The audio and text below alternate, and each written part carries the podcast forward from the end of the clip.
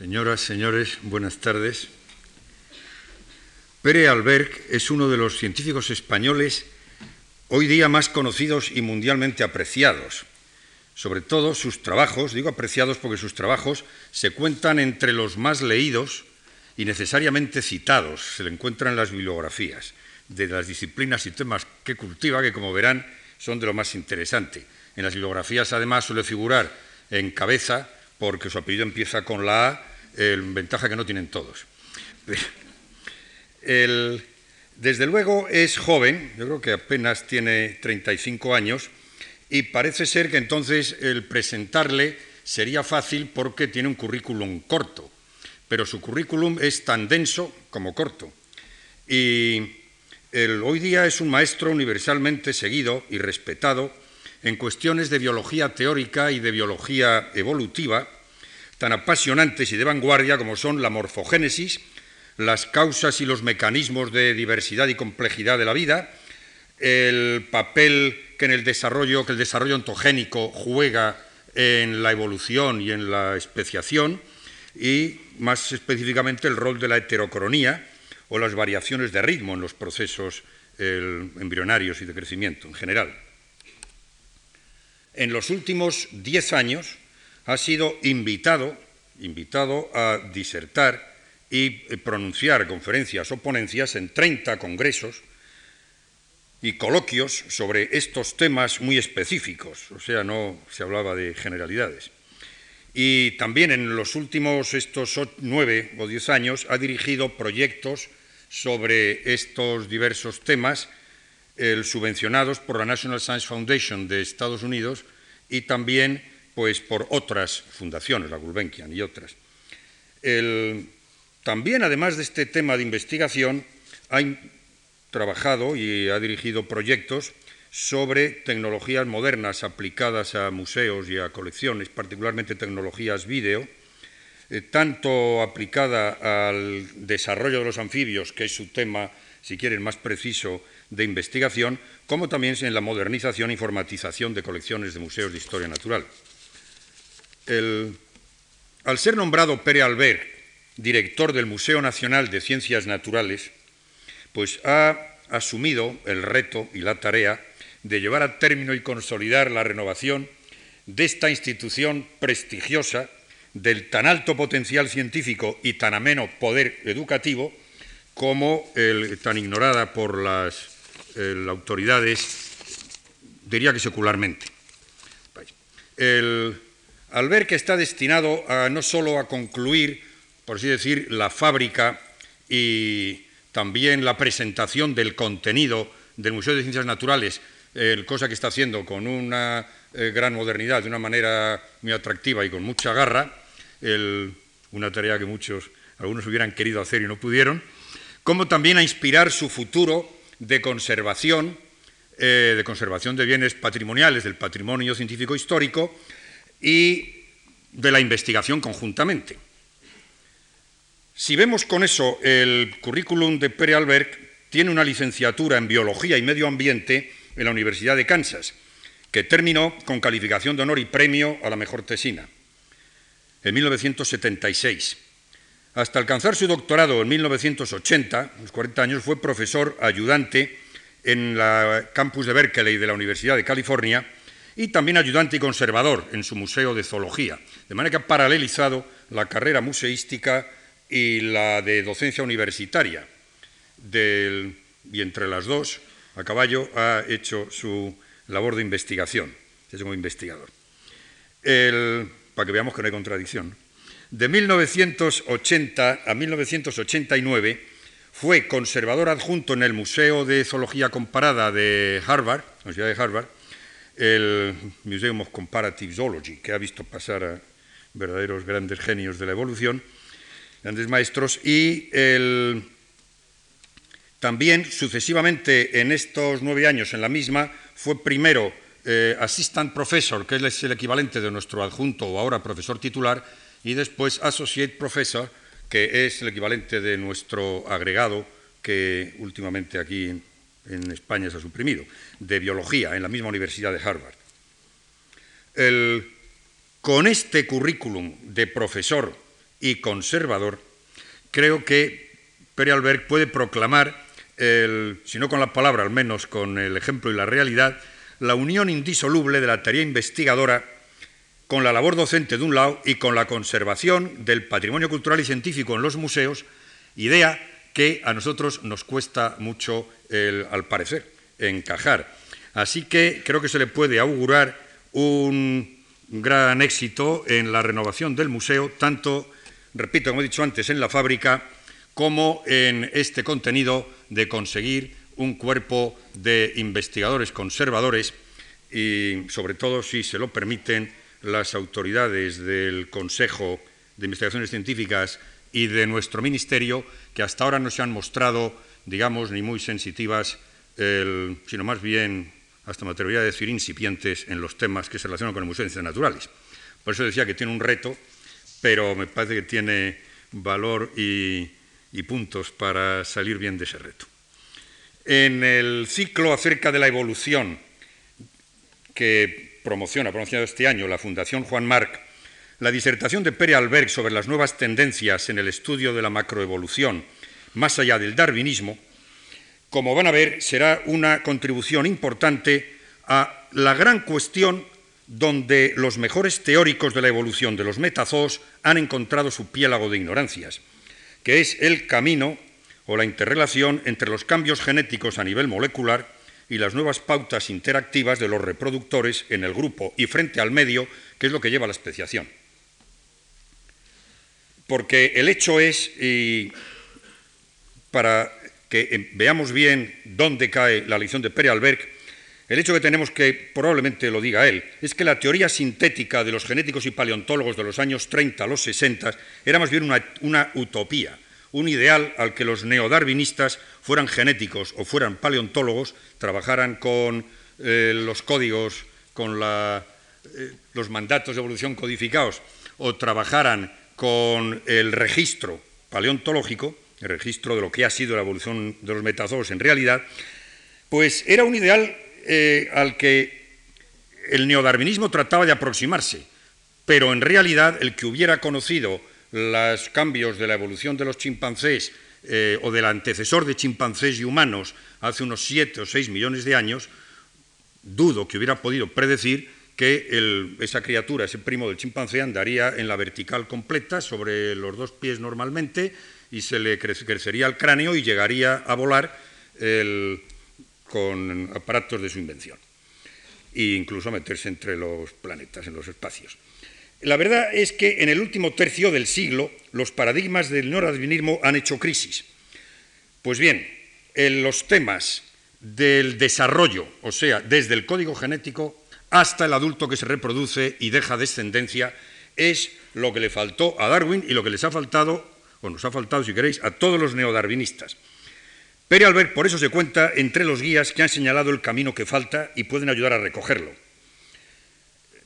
En España se trabajó en evolución, pues si quieren, desde Ramón y Cajal desde y, escuelas fisiológicas con discípulos eh, grandes de él como el Salustio Alvarado y como Emilio Fernández Galeano, y que dejaron escuela, desde luego, en nuestras generaciones, han trabajado en paleontología, em, en el tema de evolución, fundando también escuela, eh, unos jóvenes ahora que están muy en línea, pero una escuela que creo que de alguna parte deriva nuestro entusiasmo del de eh, Cruzafón, Bermudo Meléndez y Trullols.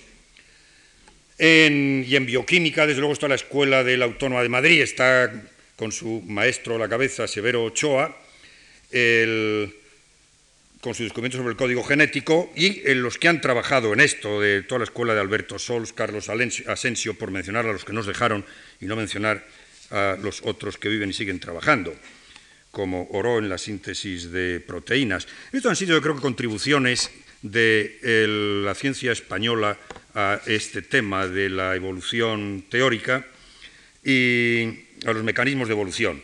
Pero, insisto, y por no alargarme ya más, el gran hiato, que es la imprevisibilidad entre el azar o lo que sea genético y las parejas adaptadas y fértiles de Darwin que dejan descendencia, es el hueco que precisamente están tratando de rellenar los que estudian, como Peri Albert, la dependencia de la filogenia sobre la ontogenia, volviendo a resucitar algo que se había olvidado indebidamente y que Darwin apreciaba, que fueron los trabajos de von Baer Haeckel, que luego también trató de eh, renovar y actualizar Gavin de Beer hacia los años 50 y más modernamente Stephen Gould, que es un gran amigo de eh, Peri Alberg y por eso él nos hablará, yo creo que, de todo esto y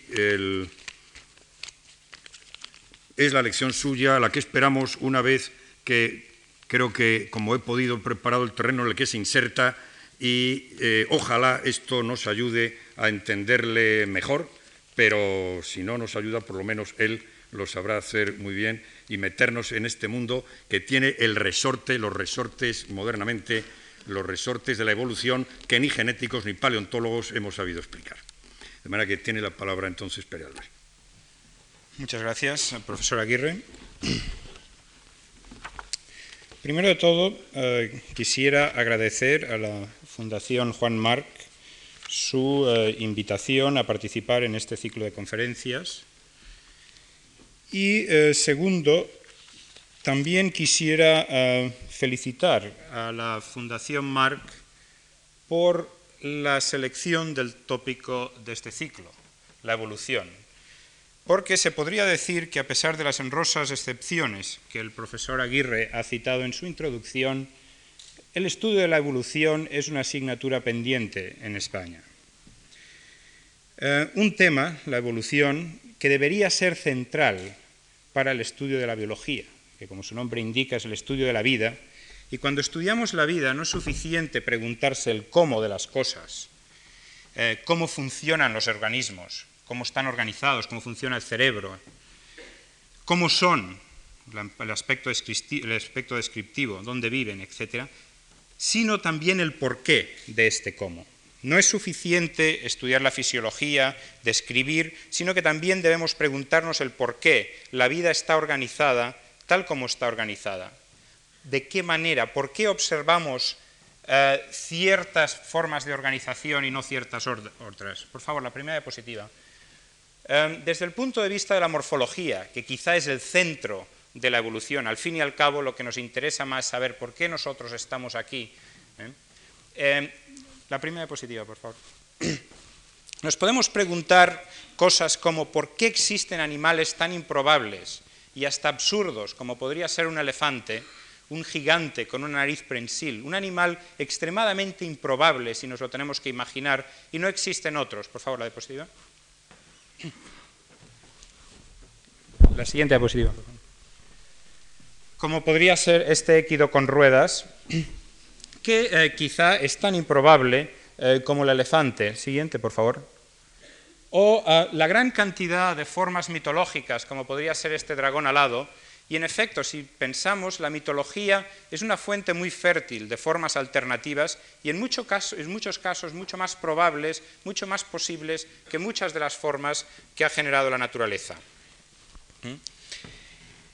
Em, entonces, volviendo al punto inicial y comentando así en plan parentético, es curioso cómo a pesar de la importancia de la evolución, a pesar de que en muchos eh, universidades, por ejemplo, americanas, hay departamentos enteros dedicados a la evolución y sus implicaciones en el estudio de cualquier disciplina de la biología, como podría ser la biología molecular o el comportamiento hasta humano, precisamente ahora con el advenimiento de la sociobiología. Eh, en España eh, la evolución ha tenido poquísima difusión. recuerdo recientemente un amigo un excelente profesional, excelente biólogo, me comentaba que cuando estudió biología en los años 60, durante toda la carrera, no tuvo ni una clase siquiera sobre teoría de la evolución. No sé si fue un caso particular o, es el caso en general. Me temo que es bastante frecuente. Eh, yo recuerdo personalmente, cuando estudiaba el bachillerato también aquí en España en los años 60, que nunca en mis clases de ciencias naturales tuve una discusión sobre qué es la evolución eh, generalmente se comentaba la evolución es la teoría de que dice que el hombre viene del mono. Esto es lo que se decía en la clase de ciencias naturales.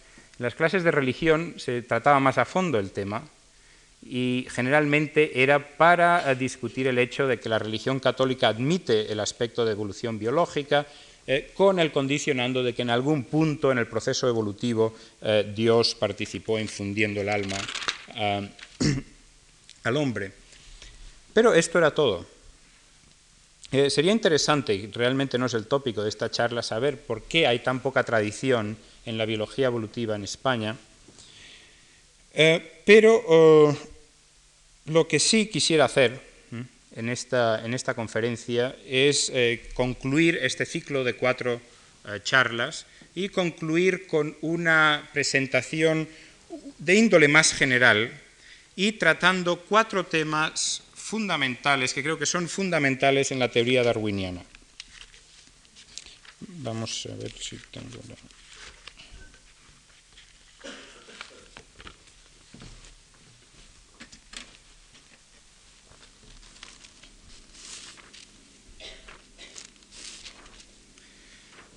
Estos temas son los siguientes. Primero, el concepto de continuidad en el darwinismo, la idea de progreso, la metodología del reduccionismo que caracteriza la teoría neodarwinista y concluyendo brevemente también en la polémica actual, en la controversia que existe entre eh, la visión de internalista o desde yo creo que mal llamada estructuralista, eh, en contraste con el externalismo y funcionalismo que ha sido la teoría predominante o el enfoque predominante del darwinismo. Bien, pasando al primer tema, vamos a hablar ya de eh, darwinismo, de evolución y en particular de la idea de continuidad. Es importante cuando pensamos en las contribuciones de Darwin a la teoría de la evolución, es importante resaltar el hecho que Darwin no fue el descubridor de la evolución. El tema, la idea de que las especies no eran entes estáticos y que podrían transmutarse a otras formas eh, no era nueva, es una idea que, por ejemplo, la encontramos en los trabajos de Lamarck, que tuvo una gran influencia en los escritos de Darwin, explícita e implícitamente en el origen de las especies. Eh, sino también en autores anteriores, como podría ser el mismo abuelo de Darwin, Erasmus Darwin, o ya en el siglo XVIII, franceses como Maupertuis o de Melet, etc. La contribución más importante de Darwin eh, fue quizá una contribución casi en la sociología de la ciencia, que es que cambió nuestra visión del mundo. Antes de Darwin, la naturaleza, el mundo natural, estaba percibido como un mundo estático, un mundo organizado de tal manera que la labor del científico, la labor del naturalista, era descubrir leyes inmutables de organización, las leyes que explicaban por qué el mundo estaba organizado como está y de esta manera poder descubrir el plan divino de la creación. Con Darwin, y particularmente que el impacto que tuvo el origen de las especies, esta visión cambia totalmente y pasamos a percibir un mundo que en lugar de ser un mundo inmutable es un mundo dominado por el cambio. Nuestro planteamiento científico entonces también cambia. De pasar a la búsqueda de leyes inmutables, pasamos a estudiar las leyes del cambio, los mecanismos que generan variación y que generan cambio en la naturaleza.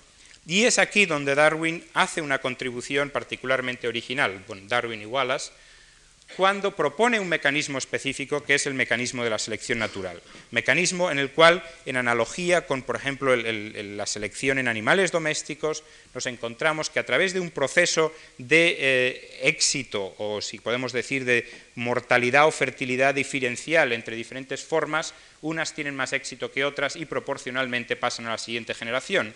Esto siempre dentro de un marco maltusiano de crecimiento de poblaciones, es decir, que hay un exceso de producción en la población relativo a los recursos, por lo tanto, en cada eh, generación se eliminan más o menos selectivamente una parte de la población.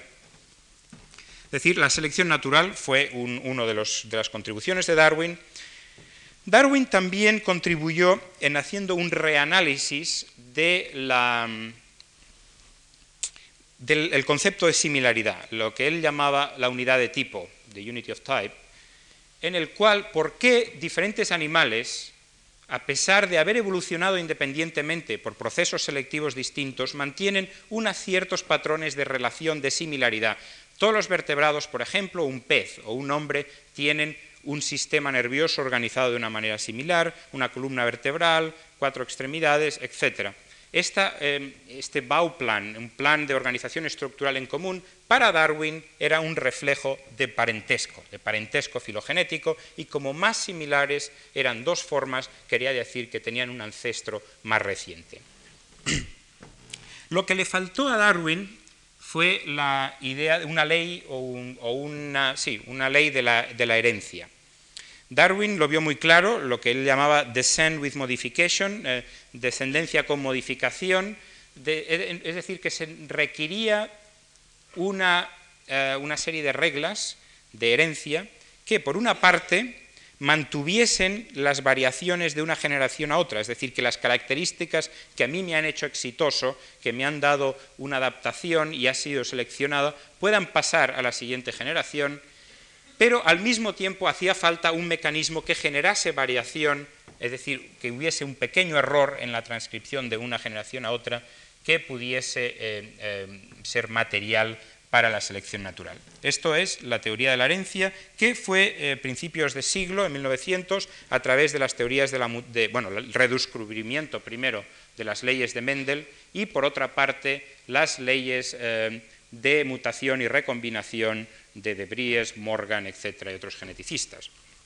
Es decir, que por primera vez tenemos una teoría genética que puede ser integrada a una teoría de selección natural. Y, en efecto, eso es lo que hacen durante los años 20 y 30 una serie de evolucionistas eh, genéticos de poblaciones como Hardy Weinberg, Haldane eh, y, sobre todo, Fisher eh, con su teorema fundamental de la selección natural.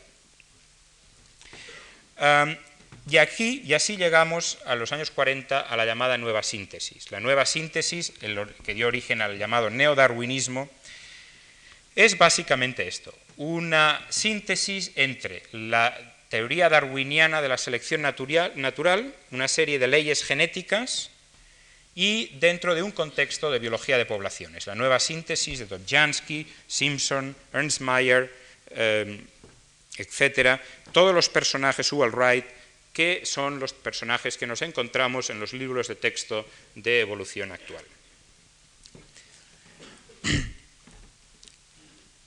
El primer punto que quisiera hablar es el tema del tema de la continuidad. El tema de la continuidad, que está intrínsecamente relacionado con el darwinismo, eh, precede al darwinismo, es más, lo podemos ya encontrar, y quizá el, precursor eh, fue Aristóteles, la idea de que todos los animales todos los organismos, la naturaleza, puede organizarse en una escala unilinear acorde con el nivel de perfección del animal, de la ameba hasta, obviamente, el ser humano. Esta idea de continuidad en el mundo natural, que el mismo Aristóteles, por ejemplo, decía que las discontinuidades que percibimos, el hecho de darle nombre a especies, etc., no es un reflejo de discontinuidades en la naturaleza, sino un reflejo de las discontinuidades intrínsecas a las operaciones mentales humanas y en particular al lenguaje. Esta idea eh, fue adaptada en la filosofía del mundo occidental por Locke o Leibniz, en particular Leibniz en su famoso dictum de natura non facit saltum. Por favor, siguiente que, eh, como podemos ver aquí, no solamente fue aplicada a la biología, sino que tuvo una gran influencia en muchas eh, diferentes disciplinas, como por ejemplo puede ser en la teoría económica. Y es un libro de texto particularmente importante en que vemos que en la, portada la, eh, la, frase de, Leibniz, natura non facit saltum.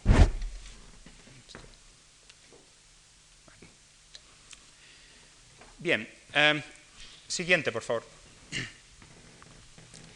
En Darwin encontramos esta idea, esta necesidad, un poco... Eh, es muy difícil saber realmente por qué Darwin se adscribió a esta posición tan dura de continuismo en el mundo natural. Realmente no era necesario, pero probablemente era parte de su bagaje cultural. Entonces, perdón eh, por esto tan pequeño, pero básicamente eh, Darwin nos dice que el proceso de evolución es un proceso gradual, un proceso continuo, a base de pequeños pasos, selección operando a nivel muy eh, pequeño. una de las incidencias, una de las consecuencias de la teoría darwiniana es, esta, que si la selección natural opera de forma gradual, las especies no pueden ser entidades discontinuas. Aunque existan discontinuidades, en la naturaleza hay continuidad. Es decir, cualquier forma intermedia es posible y por lo tanto la debemos asumir. Entonces, por ejemplo, aquí Darwin nos dice, eh, el término especies es, eh, dado de forma arbitraria ah, por conveniencia a un grupo de un conjunto de individuos eh, que se parecen mucho a otros. Eh, no, se diferencia esencialmente del término variedad, eh, etcétera, etcétera. Es decir, que la variación entre individuos que observamos entre las personas que están en esta sala se puede extrapolar a la diferencia que encontramos en las formas entre diferentes especies. Lo mismo lo dice Jordan. siguiente, por favor. Esta idea de continuidad la encontramos también en el, corazón de la teoría neodarwinista. Por ejemplo, aquí tenemos una, cita de Ernst Mayr que dice, la nueva síntesis se caracteriza por la completa rejection of the ya saben inglés, por tanto lo leo en inglés, the inheritance of acquired characteristics, an emphasis on the gradualness of evolution, un énfasis en la gradualidad de la evolución as a central tenet of Darwinian theory. Bien, entonces, eh, lo que parece ser en los últimos años uno de, los temas de, polémica en la biología eh, evolutiva ha sido precisamente esta asunción de continuidad. ¿Por qué tenemos que asumir continuidad? Obviamente, el tema de, continuidad en el mundo natural de Aristóteles o Leibniz es simplemente una postura, una postura que es diferente, por ejemplo, a la filosofía de Hegel, que es una filosofía discontinuista de la naturaleza. Pero sobre todo es el hecho de que si la evolución es continua, sería un caso excepcional, porque las reglas biológicas o los mecanismos biológicos que generan variación y que controlan la diversificación de la forma son mecanismos discontinuos. Por ejemplo, la mutación genética. Muchas mutaciones genéticas generan saltos morfológicos importantes, sobre todo las mutaciones genéticas o, los genes, las mutaciones en los genes que regulan el desarrollo embrionario. la biología del desarrollo. El desarrollo embrionario es un, proceso claramente discontinuo. El proceso de diferenciación, de inducción y diferenciación, eh, es discontinuo, es decir, las células se diferencian y forman cartílago o músculo o tejido nervioso o tejido conjuntivo. Jamás encontramos una célula que no es ni carne ni pescado, que no es ni, cartílago ni hueso. El, proceso de diferenciación es discontinuo. Por lo tanto, si la ontogenia es discontinua, ¿por qué tenemos que asumir que la filogenia es, eh, continua? Ah, después tenemos el tema eh, puramente empírico de sistemática, es decir, el hecho de que nosotros podamos hacer taxonomía, clasificar formas y definir especies y ah, organizarlas en una estructura jerárquica, como es una clasificación sistemática, implica discontinuidad en la forma. Las personas que hay en esta sala son todas distintas, pero nadie tendría ningún problema en clasificarlas como miembros de la especie Homo sapiens. Y si hubiese un chimpancé con traje en la tercera fila, ¿eh? probablemente nos llamaría mucho la atención, perdón, no estoy señalando a nadie, ¿eh? no, no. y probablemente nos llamaría la atención y nadie tendría ningún problema en clasificarlo como una especie distinta. Es decir, que eh, hay evidencia importante y que no puede ser ignorada de que las especies son entidades discretas y con propiedades homeostáticas, es decir, que a pesar de que las seleccionemos e intentemos cambiarlo, ¿eh? Un perro es un perro por mucho que consigamos un chihuahua o un San Bernardo. Bien, eh, siguiente, por favor. Lo que, uno de los temas que inspiró realmente esta reacción y este cuestionamiento de la, de la gradualidad o de, o de, la continuidad del proceso evolutivo fue el trabajo publicado en 1973 por Eldridge y Gould llama, sobre la teoría de punctuated equilibria, que en español supongo que se va a llamar algo así como equilibrio a intervalos o equilibrio discontinuo. Básicamente, Eldridge y Gould proponen dos modelos de evolución. Esto es el, el axis del tiempo, esto es la morfología, diversificación morfológica. Lo que vemos aquí es lo siguiente. El modelo darwinista es un modelo gradual, donde una especie o una población va cambiando de morfología de forma gradual y se va diferenciando como las ramas de un árbol eh, de una forma em, eh, continua. Cuando Eldridge y Gould reanalizaron el registro fósil, se dieron cuenta de que no correspondía a los postulados de Darwin eh, de un cambio gradual y continuo, sino que lo que imperaba en el registro fósil eran especies que permanecían invariantes por largos periodos de tiempo, hasta millones de años, a pesar de que el medio ambiente cambiaba, cambios climáticos, cambios en, la ecología, etc., la morfología permanecía invariante, pequeñas fluctuaciones, pero siempre dentro de, un límite. Y de pronto, en momentos, en, en, periodos geológicamente instantáneos, ecológicamente pueden ser 100, 1000, 5000 años, pero muy rápidos, se produce un cambio radical de morfología, se genera una nueva forma que generalmente coexiste con la forma supuestamente ancestral. Vamos a, demostrar esto con un ejemplo. Siguiente, por favor. Ah, y esto es un ejemplo de los moluscos del lago Turkana eh, por mi eh, ex eh, colega en la Universidad de Harvard, Peter Williamson. y lo curioso de estas especies de moluscos que tienen una, una estratigrafía muy bien trabajada porque vive en el lago Turkana exactamente en los mismos sedimentos donde el IKI y colaboradores han trabajado eh, en los, eh, donde han encontrado fósiles de homínidos. Básicamente, eh, siguiente por favor, lo que encuentra Peter Williamson es lo siguiente, este caracol es contemporáneo, este caracol tiene aproximadamente hace un millón de años, las dos formas son básicamente idénticas. Es decir, en un periodo de tiempo larguísimo, del calibre de millones de años, la forma ha permanecido totalmente invariante. Pero durante la historia de este linaje y de otros, hubo un periodo, un periodo particular en que de pronto nos encontramos con una explosión de variación en la población. Siguiente, por favor. En la cual de pronto en la población vemos una, que la varianza ha incrementado y aparecen formas, siguiente, eh, cualitativamente distintas como podrían ser esta, que merecerían la categoría de una nueva especie. Eh, sin entrar en detalles, lo único que quiero ilustrar con este ejemplo es esto. Largos periodos de estabilidad morfológica puntuados por periodos en que se rompen las propiedades homeostáticas, los, tampones que caracterizan a una especie, se genera mucha más variación y se hay material en que la selección puede operar y generar una nueva especie. hablando de continuidad, también quisiera hacer un breve comentario sobre el concepto de eslabón perdido.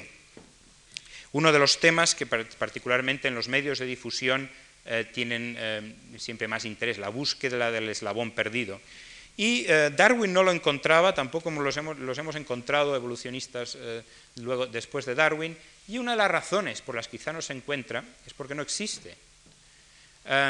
Y para ello quisiera hacer un breve comentario sobre uno de los mejores eslabones que se han encontrado. Siguiente, por favor. Este es el caso del Archaeopteryx litográfica, eh, una ave mesozoica, bueno, la primera ave que eh, ha sido eh, descrita como el intermedio entre los dinosaurios, que son los ancestros de las aves, y las aves modernas. Es digno de resaltar que si no fuese porque ahí vemos las impresiones de plumas en este fósil, este animal hubiese sido eh, diagnosticado como un dinosaurio. Eh, siguiente, por favor. Aquí tenemos una reconstrucción del Archaeopteryx, más o menos como era. era tenía una cola con plumas. Eh, siguiente, por favor podemos ver en las alas, tenía una serie de dedos. Y eh, como he dicho antes, si no fuese por las plumas y quizá algún cambio muy menor, como la fusión de la clavícula, etc., siguiente, por favor, eh, se podría, eh, como he dicho, se hubiese clasificado como un, un dinosaurio. Entonces, el llamado intermedio entre las aves y los dinosaurios realmente no es una forma intermedia, es un mosaico de características, algunos caracteres perfectamente reptilianos y otros caracteres perfectamente avianos, perfectamente de pájaro. Entonces, eh, bueno, eh, el primer punto es este, que no nos encontramos con un proceso de un cambio gradual de un ave a un, eh, perdón, de un dinosaurio a un ave, sino que de pronto, de una forma también discontinua, ciertos órganos, como puede ser unos órganos epiteliales, hay una transformación de una escama a una pluma. Es decir, que eh, lo que estamos hablando es de un mosaico eh, discontinuo, otra vez, de caracteres. Ah, y como un breve paréntesis, y también porque es algo en lo que he estado trabajando, quisiera hacer un comentario sobre la idea de novedades en la evolución. Una de las cosas que son más interesantes es que si nos fijamos desde el, precámbrico, desde el Cámbrico, hace 500 millones de años, ah, han habido muy pocas novedades en, eh, en la evolución biológica de los vertebrados. Un pez ya tiene exactamente el mismo número de tejidos eh, que tendría un, un mamífero, 210, 220. Lo que ha variado un poco es la organización de estos, bueno, ha variado bastante, la organización de, estos tejidos y su crecimiento diferencial, etc. Heterocronías, pero estructuras cualitativamente nuevas han habido muy pocas. Una de las que se me ocurren es precisamente las plumas. Una pluma es una estructura que aparece de pronto, tiene una función claramente distinta a la que podía tener una escama, y eh, no tiene intermedios y no tiene paralelo en ningún otro, eh, en ningún otro grupo de vertebrados. Entonces, la pregunta que podríamos hacer es la siguiente, es decir, ¿cuánta información genética nueva se necesita para generar una pluma? ¿Cuánta pluma puede generar el genoma reptiliano? Y eh, esto lo hemos intentado estudiar de la siguiente forma. Siguiente, por favor. Y voy a ser muy breve. Y, este es un aspecto también en el que la biología del desarrollo puede hacer una contribución a la, evolución. En colaboración con eh, George Oster en Berkeley, eh, Jim Murray en Oxford y Gary Odell, eh, hicimos un estudio sobre los primeros estadios de la morfogénesis de una serie de estructuras que aparecen de la combinación del, epitelio y la dermis, es decir, el ectodermo, que es la estructura externa, y las células debajo de ellas, que es el mesodermo. Hay una serie de derivados, como pueden ser los pelos, las glándulas mamarias o glándulas mucosas también, eh, dientes, plumas, escamas y también eh, las patas, por ejemplo. Vemos que la, similaridad entre una pluma y una escama es extraordinaria. No hay tanta diferencia como podríamos pensar eh, viendo la estructura final.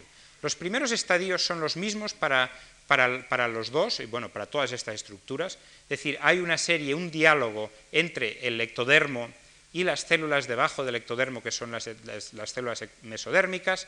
Hay una serie de movimientos morfogenéticos, una, em, por ejemplo, la, capa se deforma, invagina o evagina, etc. Y después existe una serie de inducciones eh, secundarias hemos podido, em, haciendo modelos matemáticos y simulaciones numéricas, podemos demostrar que podemos ir de esta estructura a esta cambiando cuantitativamente simplemente una serie de parámetros eh, celulares. Es decir, un cambio cuantitativo puede generar un cambio discontinuo y cualitativo. Eh, la parte de ir de ya de los primeros estadios de una escama a una pluma o una, de una escama a una pluma son más complicados. Y la manera como lo hemos estado intentando hacer, es un programa eh, de investigación que lo hemos tenido de momento que dejar parado porque no tenemos acceso a embriones de cocodrilos en el Museo de Ciencias Naturales aquí en Madrid, eh, es el siguiente. Sabemos que el ectodermo, perdón, el mesodermo, es instructivo, es decir, da instrucciones a las células que están encima de él para que se diferencien acorde con estas instrucciones. Por ejemplo, el pollo tiene, ala, eh, tiene plumas en el ala y escamas en la pata. Si ponemos mesodermo de la pata en el ala, el epidermis del ala en lugar de plumas hará escamas y viceversa. Es decir, si ponemos mesodermo del ala en el esbozo de la pata, en la pata aparecerán plumas en lugar de escamas. Entonces, el experimento que hicimos en colaboración con Gerd Miller, eh, profesor en la Facultad de Medicina en Viena, eh, fue el siguiente. colocamos mesodermo de un ala de pollo dentro de una chaqueta de ectodermo de una pata de cocodrilo, alligator en este caso. Entonces, el mesodermo del pollo le dice al ectodermo, le da instrucciones para que forme plumas. Es decir, el, cocodrilo, que es el pariente más cercano de las aves entre las especies vivientes, recibe una, información, una, instrucción de formar una estructura que la cual en su genoma nunca lo ha hecho. ¿Qué es lo que pasa? Es muy curioso porque el cocodrilo no forma escamas en este caso, sino que empieza a formar unas estructuras pilosas. Como he dicho, el, experimento no se ha podido terminar eh, porque lo que necesitamos es una serie de anticuerpos monoclonales para marcar adecuadamente la expresión de queratinas, etcétera, para ver cuánta pluma puede formar el genoma de un reptil. Bueno, esto es una disquisición puramente parentética, pero eh, que eh, trata también de, de intentar tratar de una forma experimental el tema de la continuidad. Pasamos ya a la idea de progreso. La idea de progreso es interesante. Siguiente, por favor. Porque dentro del darwinismo, y también ya lo encontramos en la obra de Darwin, hay una cierta idea de inevitabilidad, de que el proceso de selección natural va mejorando y creando formas cada vez mejores, más perfectas, volvemos a la idea de Aristóteles de la escala de la vida, y que de una forma u otra, si después de millones y millones de años de un proceso de evolución, algo, parecido al ser humano tendría que evolucionar porque es lo más perfecto. Esta idea de gradualidad y de incremento de perfección, de incremento de adaptación, permea muchos de los escritos darwinistas. Eh, aquí lo que quisiera es eh, y en esto quiero referirme al último libro de Stephen Jay Gould y a la conferencia que él dio aquí en Madrid sobre el mismo tema en, mayo del año pasado, eh, eh, se llama Wonderful Life, que precisamente critica este y usa como ejemplo este mismo ejemplo del cual voy a brevemente a mencionar. Esto es unos diagramas de la diversidad de todos los grupos de eh, animales que, que existen actualmente es decir, esto es reciente, esto es el precámbrico, y como podemos ver, diferentes grupos tuvieron diferentes periodos en que fueron más diversos. Por ejemplo, eh, un grupo que, conozcamos, eh, los trilobites. Los trilobites tuvieron un, gran periodo de diversificación en el, eh, en el precámbrico y de pronto desaparecen en el Paleozoico, perdón, y de pronto desaparecen. Otros grupos, como podrían ser los vertebrados, vamos a ver dónde están los vertebrados. Bueno, no importa, pero los vertebrados aparecen recientemente y tienen una gran diversificación eh, en, tiempos más recientes. No, importa. No deben ser muy importantes porque no están, no los encuentro, decir, tampoco, tampoco hay tantos. Eh, pero bien, lo que quisiera decir, cada grupo de estos corresponde más o menos a un plan de organización estructural. Eh, lo que es importante resaltar es que en el Cámbrico, los primeros fósiles que encontramos en el Burger Shell, ya todos los, sistemas, eh, todos los Bauplans, todos los, planes morfológicos que encontramos hoy en día ya están presentes. Pero no solamente esto, sino que había muchísimos más. Es decir, había muchas otras formas eh, siguiente, por favor.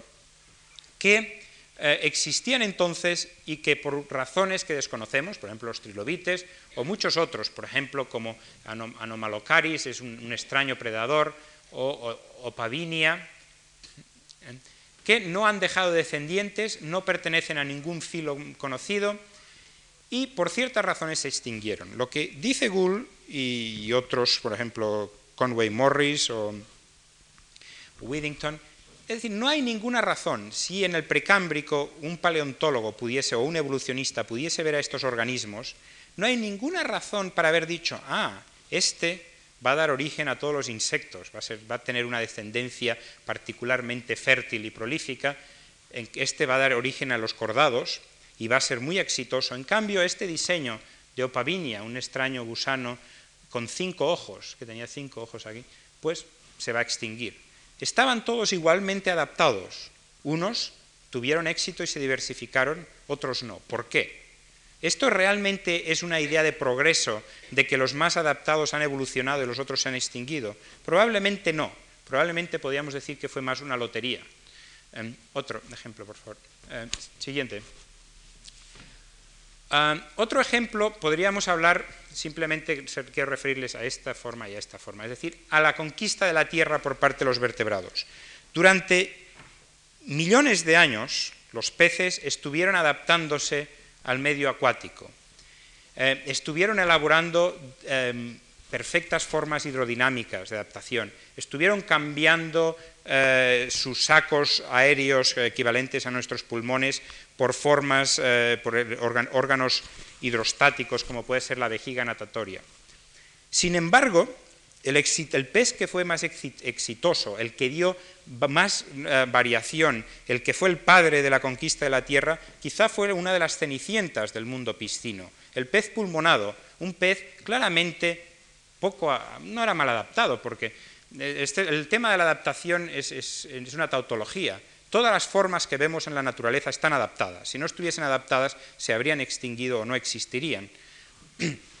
Pero la cenicienta del mundo piscino, el que no había evolucionado una vejiga eh, natatoria, el que tenía que reptar por los suelos de los mares cámbricos, de pronto este es el que da origen eh, a los anfibios, a los, eh, organismos que conquistan la Tierra. Es más curioso todavía el hecho de que muchas de las evoluciones a la de los aspectos de de órganos que evolucionaron como adaptaciones a la vida terrestre, como pueden ser las patas tetrápodas, aparecieron en animales, otro ejemplo de, evolución en mosaico, que eran peces perfectos, eran acuáticos y sin embargo tenían patas. Es decir, dos cosas. Primero, la idea de que la adaptación, la selección natural, no fue el motor eh, del progreso, del cambio de la...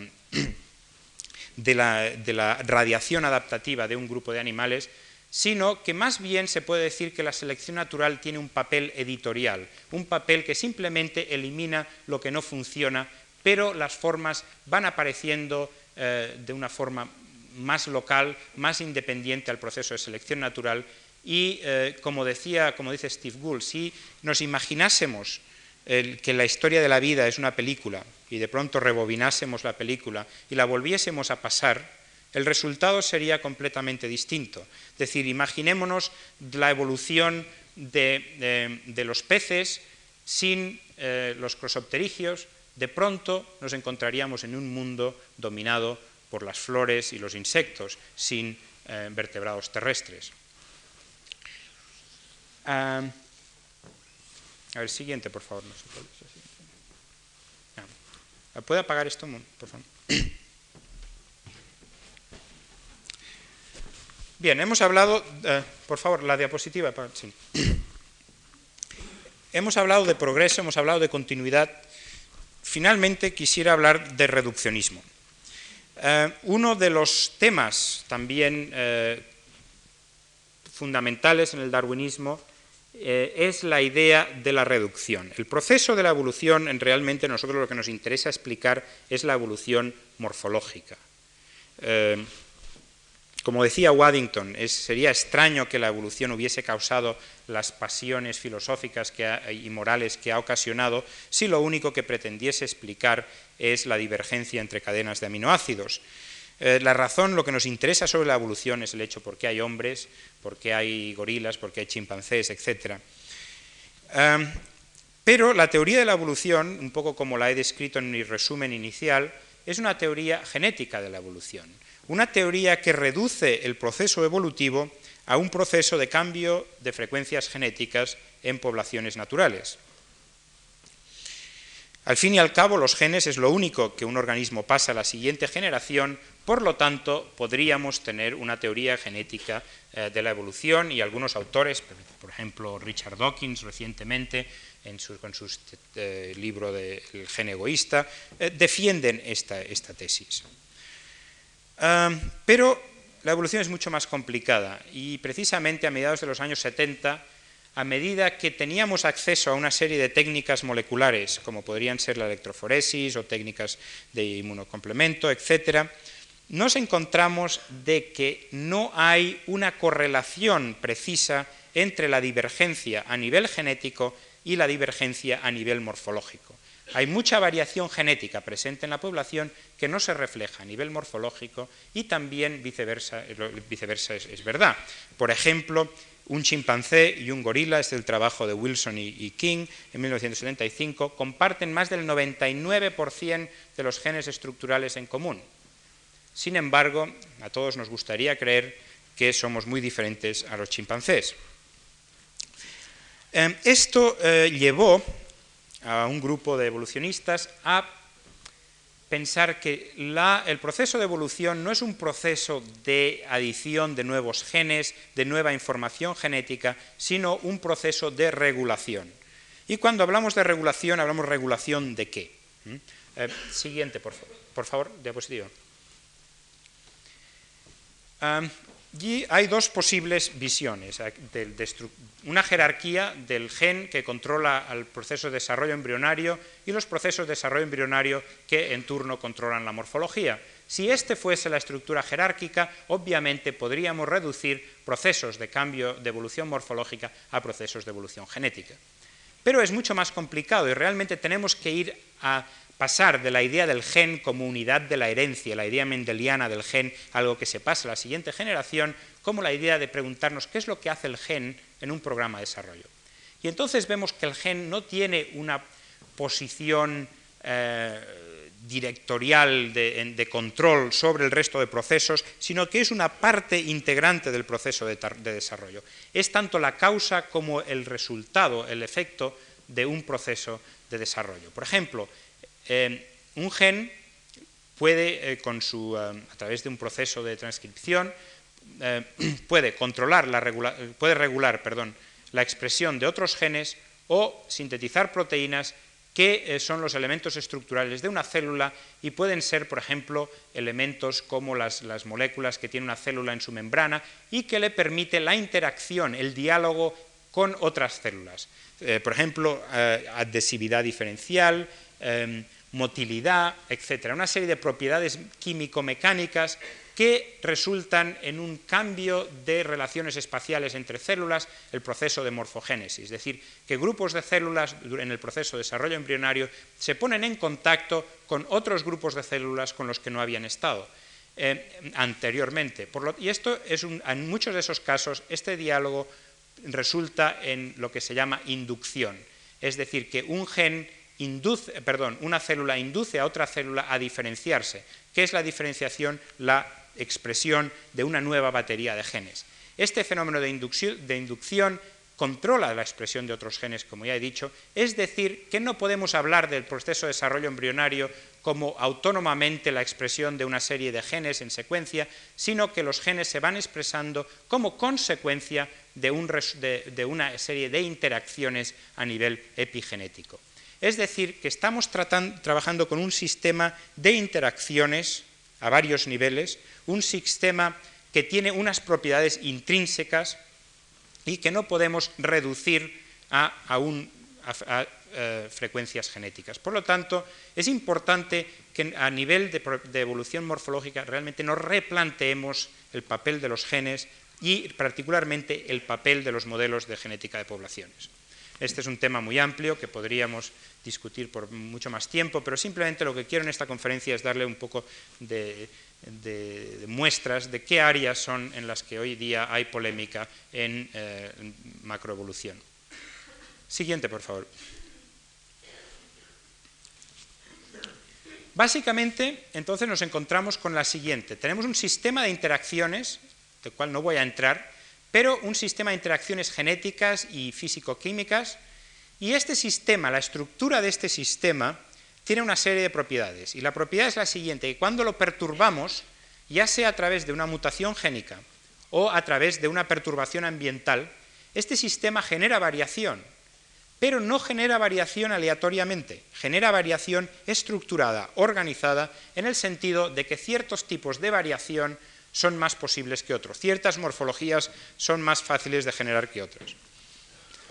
Esto, como dice aquí, es irrespectivo a, la, adaptación de las morfologías. Una morfología que puede ser no funcional, muy mal adaptativa, puede, el sistema puede tener una tendencia a generarla.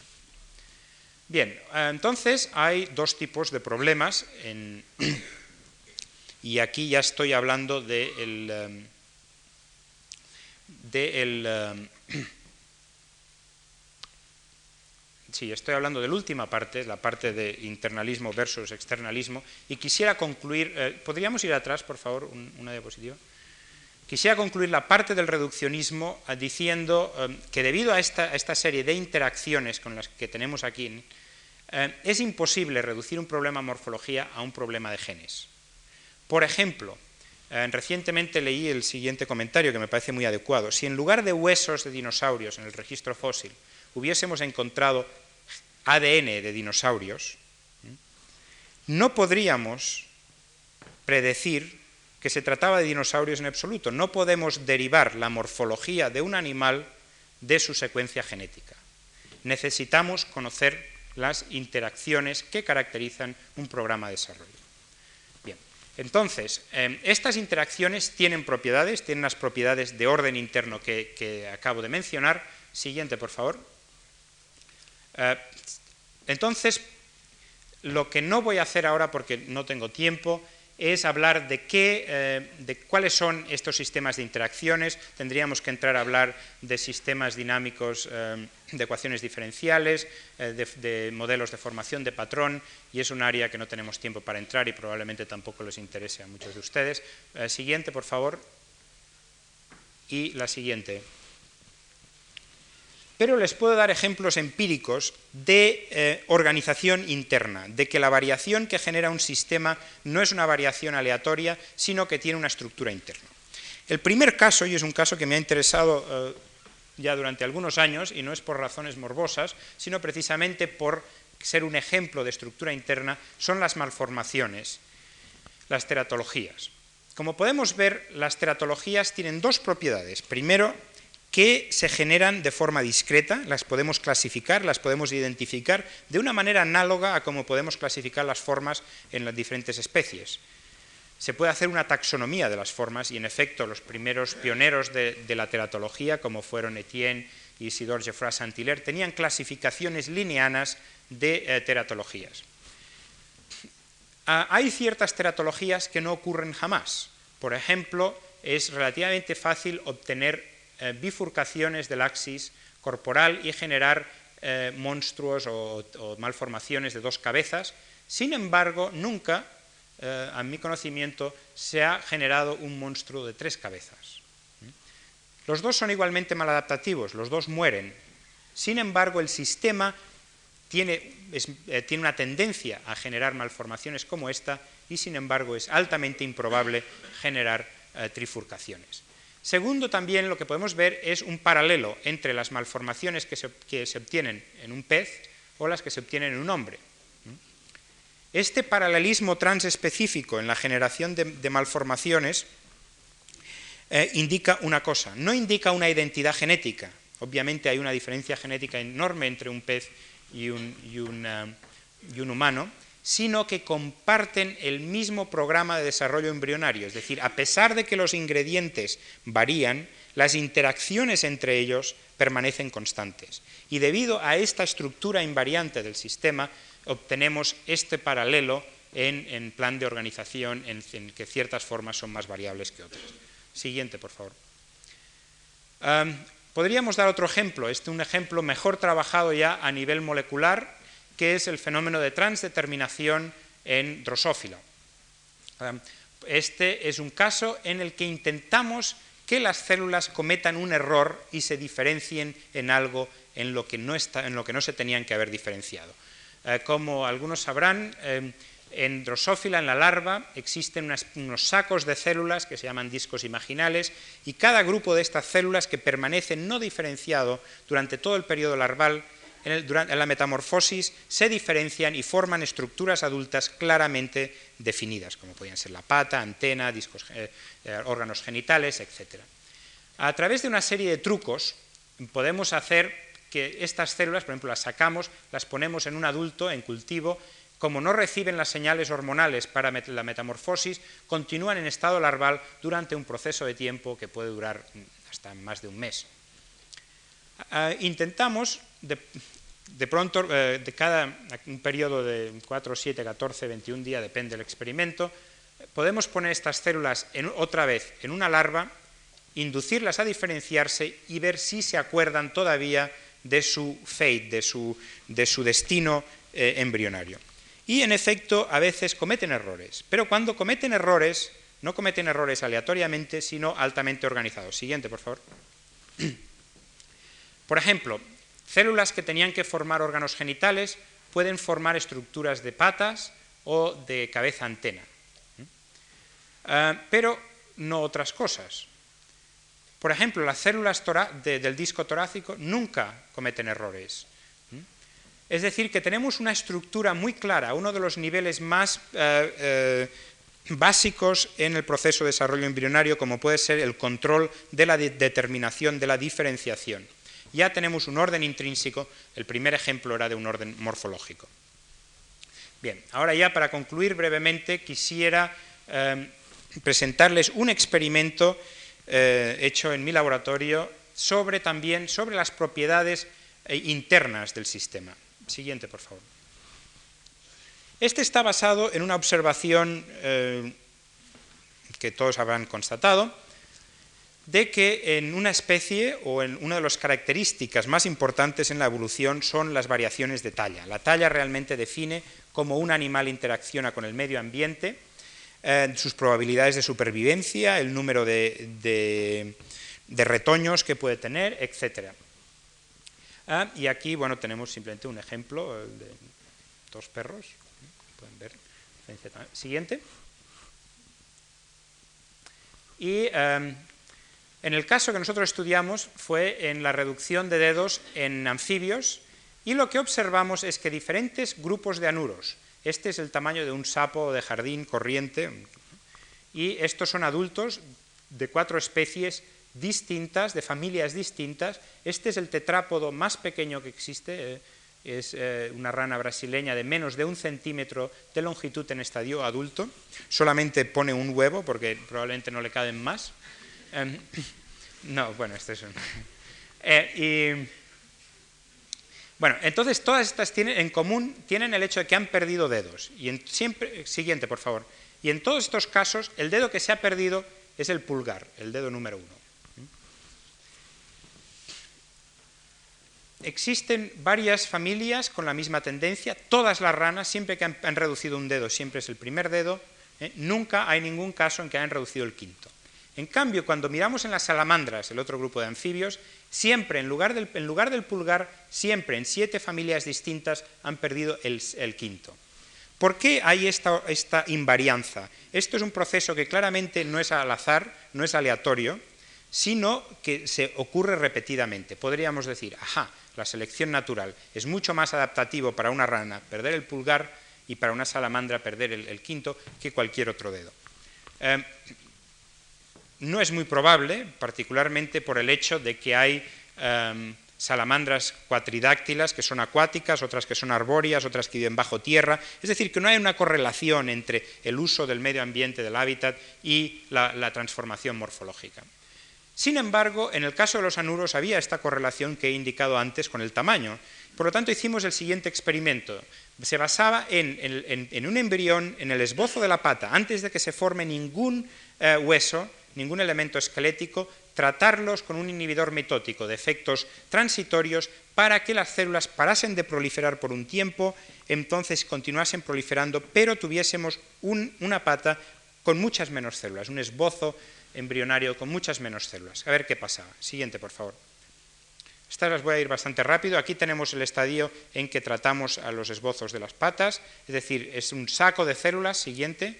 Aquí tenemos un corte sagital donde vemos que no hay elementos diferenciados, sino simplemente son células.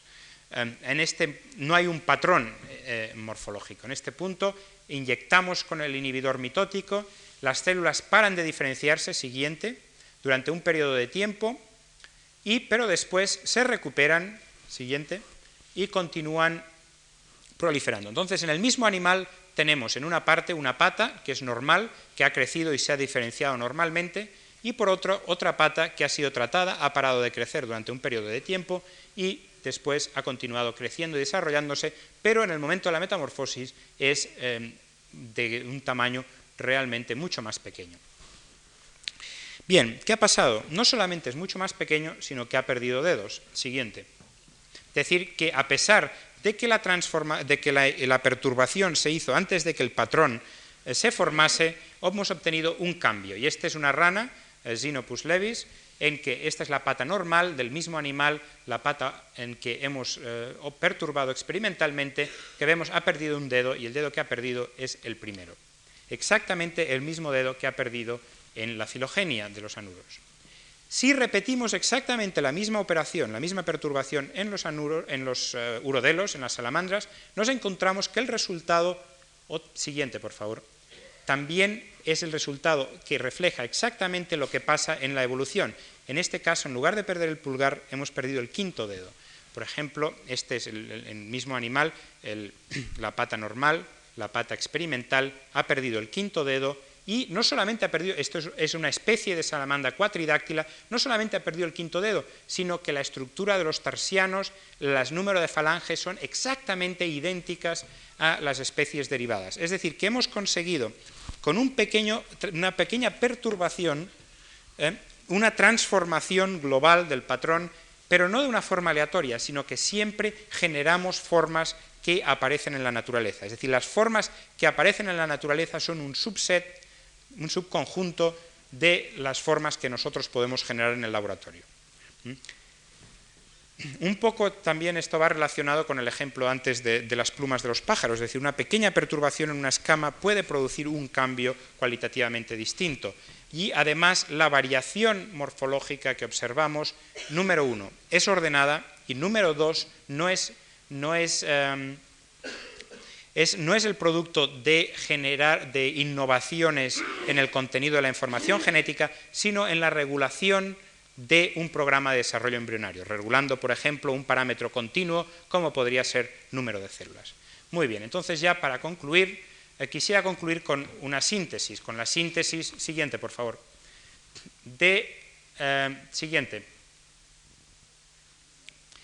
la teoría darwinista es una teoría externalista, una teoría donde el orden en la naturaleza está dado por las características, por el proceso de selección natural y los procesos, las presiones selectivas están dictadas por el medio ambiente. Es decir, un pez está adaptado al medio acuático siempre que exista agua en la charca. En el momento en que se seca, el pez que tenga pulmones va a estar más adaptado. Es decir, que la adaptación, la, selección natural está directamente controlado por un ambiente externo al organismo.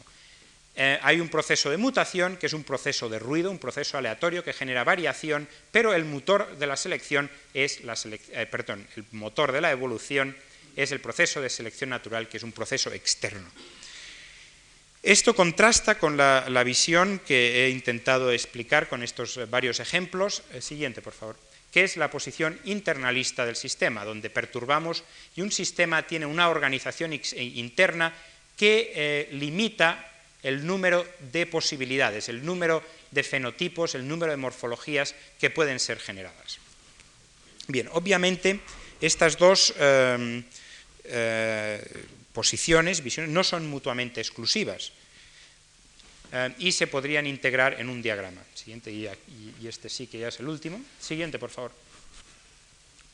Donde podríamos ver, este es un espacio fenotípico, es decir, este es un espacio donde cada morfología es un punto. Esto podría ser dos dimensiones, x, y, que determinan una morfología en particular. Los fenotipos, las morfologías, son como nubes en este espacio fenotípico, son discretas, están separadas de otras por espacios en los que no hay ninguna formas. Podrían corresponder a, especies, a, especies politípicas, etc. Lo que vemos es lo siguiente, es decir, que tenemos un grupo de genes, un universo de genes, diferentes combinaciones de genes van a expresar diferentes fenotipos, pero diferentes combinaciones de genes se filtran por un espacio de la biología del desarrollo, por una serie de interacciones entre sus productos, que estas interacciones son los que generan la morfología. Por lo tanto, cuando aparece la morfología, la morfología ya está ordenada, ha sido filtrada por, este, por, esta, por el nivel de desarrollo, por estas interacciones, el sistema generativo del que he hablado antes, y entonces la selección natural opera sobre unos fenotipos que ya están ordenados, es decir, que usando eh, las palabras de François Jacob, la selección natural determina lo actual, pero la biología del desarrollo determina lo posible. Y para terminar en plan más local, podríamos usar una analogía futbolística, es decir, la, la selección natural puede determinar quién gana un partido en particular, pero la biología del desarrollo determina quién juega. Muchas gracias.